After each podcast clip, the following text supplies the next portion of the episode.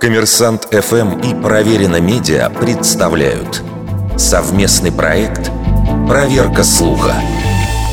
Правда ли, что автор фразы «все гениальное просто» Йозеф Геббельс?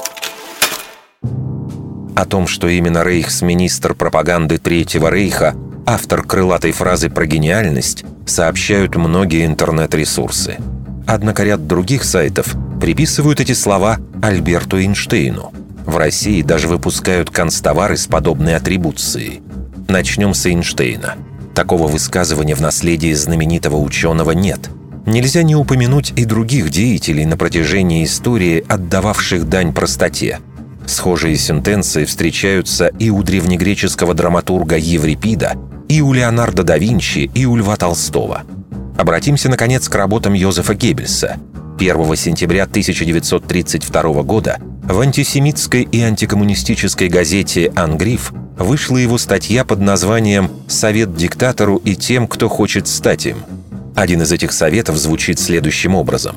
«Все гениальное просто, и все простое гениально».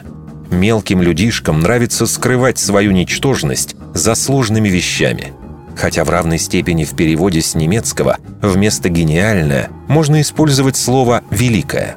Однако насколько вероятно, что именно благодаря этой статье, еще не очень известного за пределами Германии, в 1932 году Геббельса в русский язык проникло выражение «все гениальное просто». Отнюдь нет. Этот оборот неоднократно использовался еще раньше в ряде советских довоенных изданий. А в варианте «все великое просто, все простое велико», как у Геббельса, фраза встречается на разных языках еще с XIX века. Вердикт. Большей частью неправда.